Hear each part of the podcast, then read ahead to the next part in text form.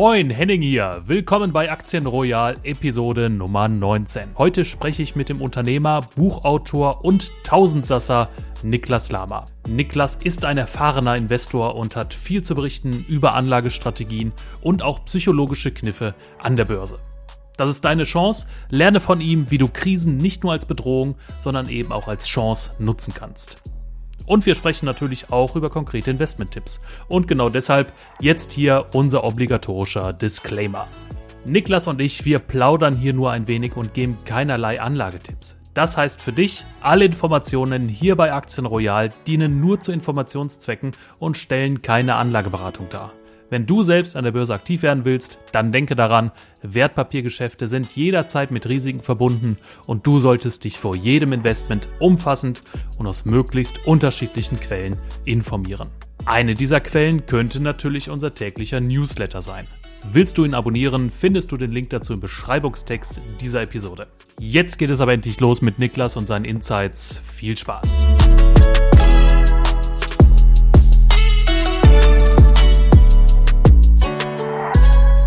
So, eine neue Folge von Aktien Royal. Ich habe einen frischen Gast am Mikrofon. Hallo Niklas, wer bist du? Was machst du?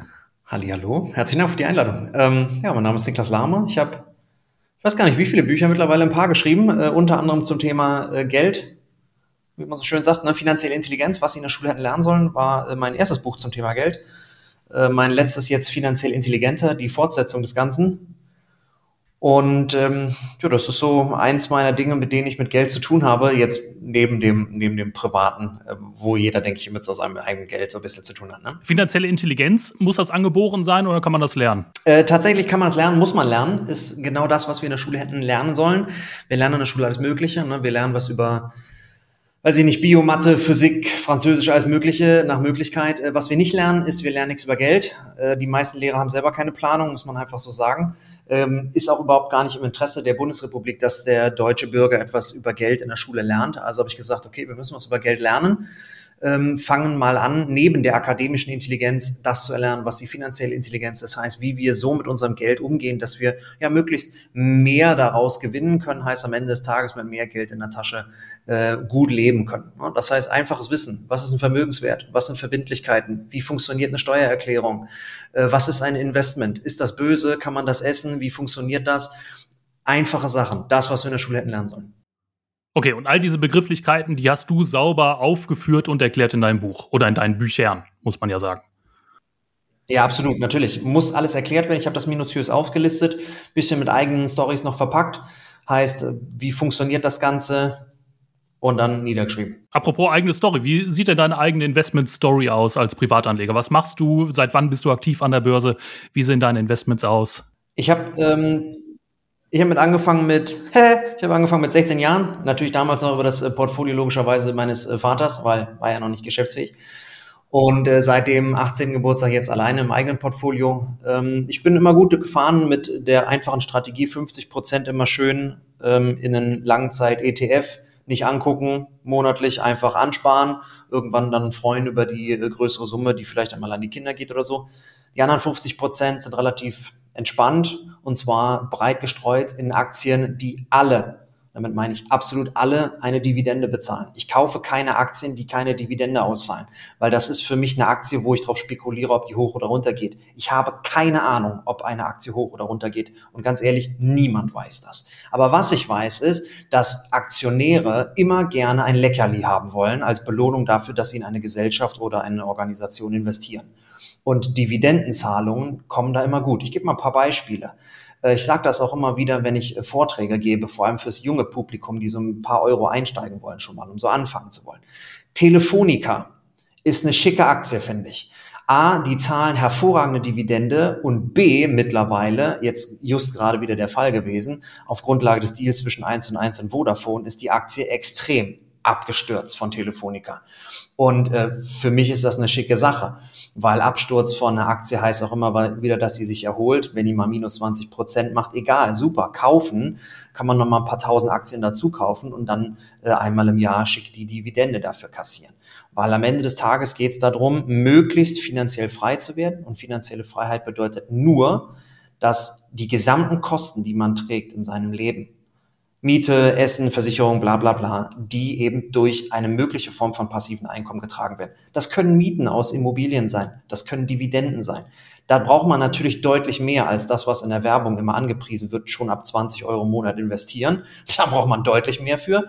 Aber ähm, das ist auch eine Sache, wo man halt lange Zeit Geduld braucht. Und das ist mein, äh, oder sagen wir mal, der dritte Pfeiler meiner Investmentstrategie, Geduld sehr viel Geduld. Ich gehe nicht davon aus, dass ich von heute auf morgen äh, hier wahnsinnig reich werde durch mein Investmentportfolio. Darum geht's auch gar nicht. Es geht darum, dass ich in nicht in 10, auch nicht in 20, sondern in 30 Jahren ordentlich dastehe. Also ich rechne auch nicht mit 20 Jahren, immer mit 30 Jahren oder aufwärts. Und äh, dafür investiere ich. Ne? Also wer morgen verdienen will, muss halt heute investieren. Das ist ganz einfach. Das sind ja einige Punkte, die du angesprochen hast. Ich versuche mal ein bisschen Ordnung da reinzubringen, beziehungsweise ich habe ein paar Nachfragen. Ähm, zum einen sagst du, niemand kann wissen, ob eine Aktie steigen oder fallen wird. Auf der anderen Seite möchtest du aber in Dividendenaktien investieren oder investierst auch schon in Dividendenaktien. Aber auch dafür ist ja eine fundamentale Analyse notwendig, genauso wie eine fundamentale Analyse dafür notwendig ist, um vielleicht sagen zu können, ob ein Unternehmen in Zukunft wächst und im Zuge dessen auch die Aktie. Äh, widerspricht sich das Ganze nicht, beziehungsweise wie ermittelst du Aktien, die auch in Zukunft noch Dividenden ausschütten können? Gibt es da für dich eine Formel? Gibt es da für dich eine Analysestrategie? Wie gehst du da konkret vor? Also jede Analyse, die ich durchführe, hat auch immer seine Schwächen, ähm, die sich Realität nennt, weil ich kann noch so gut rechnen und noch so gut äh, Dinge planen. Am Ende kommt es dann doch wieder ganz anderes. An das äh, Beispiel, niemand hat mit Corona gerechnet. Bumm. Und auf einmal war alles anders, auch am Aktienmarkt, positiv als auch negativ, je nachdem, wie man es betrachtet. So, ähm, wie wähle ich Unternehmen aus? Ich bin studierter Betriebswirt, das heißt, ich gucke mir grundsätzlich erstmal so ganz grundsätzliche Zahlen des Unternehmens an. Heißt, äh, Gewinn- und Verlustrechnung, Bilanz der letzten fünf bis sieben Jahre und schaue mir grundsätzlich mal an, wo geht denn die Strategie des Unternehmens hin? Oder ähm, wie sieht's auch aus mit der Personalführung? Wird da permanent der CEO gewechselt? Äh, ist man da auf einer, sagen wir mal, soliden Welle, die man schwimmt? Oder ist das etwa so wie bei der Deutschen Bahn? Wir leisten nichts, aber erhöhen trotzdem permanent äh, die Gehälter des Managements. Das funktioniert natürlich langfristig nicht. Würde ich mir auch niemals investieren in den Laden. So, und äh, das ist es eigentlich auch. Ne? Also ich sage jetzt mal, meine Analyse von Unternehmen ist nicht wahnsinnig komplex. Ich gucke mir wirklich nur öffentliche Daten an, die beispielsweise im Bundesanzeiger äh, veröffentlicht werden oder eben beispielsweise so auf diesen gängigen Finanzwebseiten. Ähm, und dann, dann, äh, wenn ich dann, ich sag mal, so ein wohliges zusätzliches Bauchgefühl habe, auf geht's. Und bisher hat das jetzt ähm, ja seit gut 12, 13 Jahren immer sehr erfolgreich funktioniert. Was macht denn dieses wohlige Bauchgefühl für dich aus? Ist es vielleicht das Geschäftsmodell? Sind es die Produkte, die ein Unternehmen herstellt? Äh, erster Linie natürlich beispielsweise äh, sehe ich in dem Produkt oder in der Dienstleistung des Unternehmens einen zu, zukünftigen Mehrwert für Menschen. Das ist das A und O. Ich gebe mal ein Beispiel. Ich würde niemals in Tesla investieren. Erstens, weil ich nicht an äh, E-Autos äh, glaube. Das ist totaler Käse in meinen Augen. Ich habe beruflich als Unternehmer im Bereich gefährlicher Stoffe eine Menge mit Batterien zu tun und ich weiß, wie die Dinger hergestellt werden. Und das hat nichts, gar nichts mit Nachhaltigkeit zu tun und auch nicht mit Zukunft. Ganz im Gegenteil, dann bräuchten wir eher noch mehr Dieselautos, aber das ist eine andere Thematik. So, ähm, darüber hinaus, Tesla ist auch kein Unternehmen, was Dividende zahlt. So, ich möchte natürlich in eine, Invest in eine, in eine Organisation investiert sein, die sich auch um ihre Aktionäre kümmert. Und da gehört immer eine Dividende dazu. Äh, ganz, ganz klar. Also ein Unternehmen, auch beispielsweise Amazon, ich habe eine Zeit lang in Amazon investiert, würde ich nie wieder rückblickend machen, weil keine Dividende. Ähm, das ist nur hoffen, dass der Kurs hoch oder runter geht, je nachdem, wie die Strategie läuft. Und auf Hoffnung ein Investment zu bauen, würde ich niemals tun. Deshalb schaue ich mir immer an, Firmen, in diesem Fall Dividende, welche Firmen haben die letzten fünf bis zehn Jahre solide Dividende bezahlt? Wenn das so, auch heute zahle ich mal, nächstes Jahr wieder nicht und darauf das Jahr auch nicht und dann vielleicht wieder, ist, das funktioniert nicht. Also ich sage mal, diese bekannten Dividendenaristokraten, das finde ich eigentlich immer auch ganz schick. Gibt es ja auch äh, interessante ETFs zu, die ebenfalls da in dem Bereich gebündelt sind. Was kannst du denn im Bereich der ETFs äh, empfehlen? Hast du da auch äh, allein Dividenden-ETFs im Portfolio oder äh, guckst du da vielleicht auch noch ein bisschen spezieller in einzelne Branchen rein? Mit deinen ETFs? Ganz easy. Ein bis zwei, meistens so, so, ein, so ein Vanguard. Ne, das sind so diese Standarddinger und äh, das ist es. Also meistens so einer, der die ganze Welt äh, einmal umfasst. Äh, klar, man nimmt natürlich die Krise mit, jede, die da kommt, und genauso wie die Hochphasen, aber auch da ist dann wieder die dritte Säule aktiv. Geduld, ruhig bleiben und entspannt. Du bist ja noch ein junger Mann, Niklas. Ähm, ich glaube, so viele Krisen hast du noch nicht mitgemacht. Vielleicht kannst du uns kurz sagen, wann du eingestiegen bist in der Börse. Zweiter Punkt wäre dann vielleicht, ähm, wie könnte man in der Krise agieren? Wie kann man im Crash agieren? Du hast schon die Corona-Zeit angesprochen. Die war natürlich relativ kurz. Die war aus meiner persönlichen Sicht eher eine Chance für Anleger. Hat auch gar nicht so lange gedauert. Ein, zwei Monate, dann ging es wieder bergauf. Äh, wie bereitest du dich auf eher krisenhafte Szenarien vor mit deinem Portfolio? Also, erste Frage äh, 2009. Da habe ich angefangen. Ähm, zweite Frage, Krise sehe ich immer als Chance, egal wie kurz oder wie lang sie dauert. Corona fand ich jetzt aus einer Aktiensicht äh, ähm, bitte ähm, hervorragend. Also ich fand das super. Da gingen alle ganzen Kurse sind äh, abgeschmiert und alle haben geschrien. Grundsätzlich finde ich es immer super, wenn alle schreien und immer Panik kriegen, weil das sind die Momente, wo man kaufen sollte. Während hingegen, wenn alle im Goldrausch sind, sollte man vorsichtig sein, weil die Gier treibt den Menschen. Und in der Krise treibt mich dann die Gier sozusagen. Und das fand ich auch beispielsweise während Corona super, auch wenn es eine rel relativ kurze Krise war. Beispiel Fraport äh, hatte ohne Ende Probleme. Ähm, und da bin ich natürlich mächtig da eingestiegen und habe dann nach der Krise wieder verkauft und ein schickes Sümmchen Geld mitverdient. Das war eine tolle Sache. Ähm, aber es gibt natürlich auch Krisen, die ich nicht sehen kann. Ich hätte niemals gedacht, dass ähm, Putin, so wahnsinnig er auch ist, äh, in, in die Ukraine einmarschiert.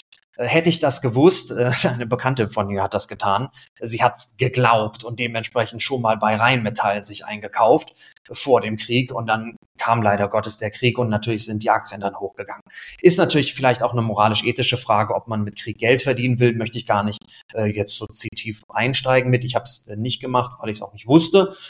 Aber ähm, ich glaube, man muss so ein bisschen klar die Welt mit verfolgen, wo geht das Ganze hin, aber eine Krise wirklich prognostizieren, dass ich sage, morgen oder übermorgen beginnt die Krise, ganz ehrlich, keine Ahnung. Ähm, die beste Strategie für jede Krise, denke ich, ist immer erstens zu sehen, egal wo es hingeht mit der Krise, es ist eine gigantische Chance. Aus Krisen entstehen Gewinner, nicht in Hochzeiten, sondern aus Krisen. Zweitens, wenn die Krise kommt, ruhig Blut bleiben nicht auf das vertrauen, was alle anderen immer sagen. Da hilft mir immer das Zitat von dem römischen Kaiser Marcus Aurelius.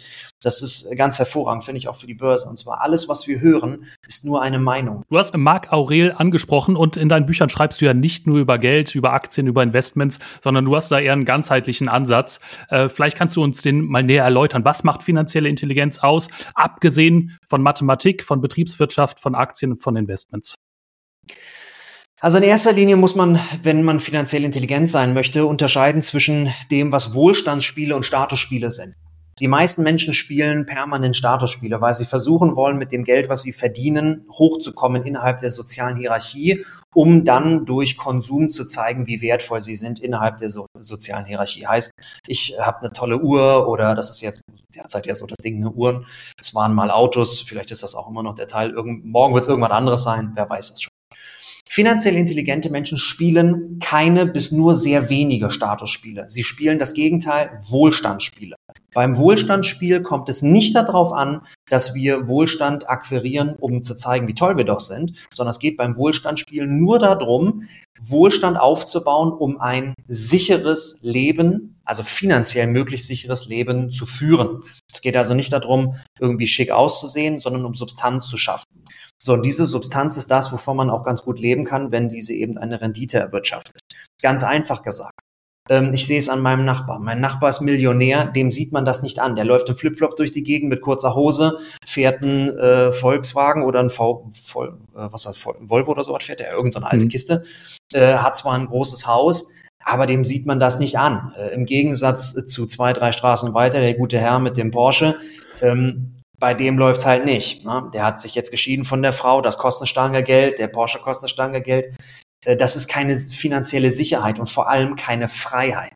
Wohlstand spielen, also finanziell intelligente Menschen, haben nicht das Ziel, reich auszusehen, sondern reich zu sein. Super, Niklas. Ich finde das ein sehr, sehr schönes Schlusswort. Niklas, vielen Dank für deine Zeit, für diese Einblicke. Ich fand, das waren sehr komprimiert, sehr viele gute Einblicke, auch in deine eigene Investmentstrategie, viele gute Investment-Tipps. Vielen Dank dafür und ich würde mich freuen, wenn wir uns bald wieder sprechen, lieber Niklas. Mach's gut. Ich wünsche dir alles Beste. Hau rein. Ciao, ciao. Vielen Dank. Tschüss.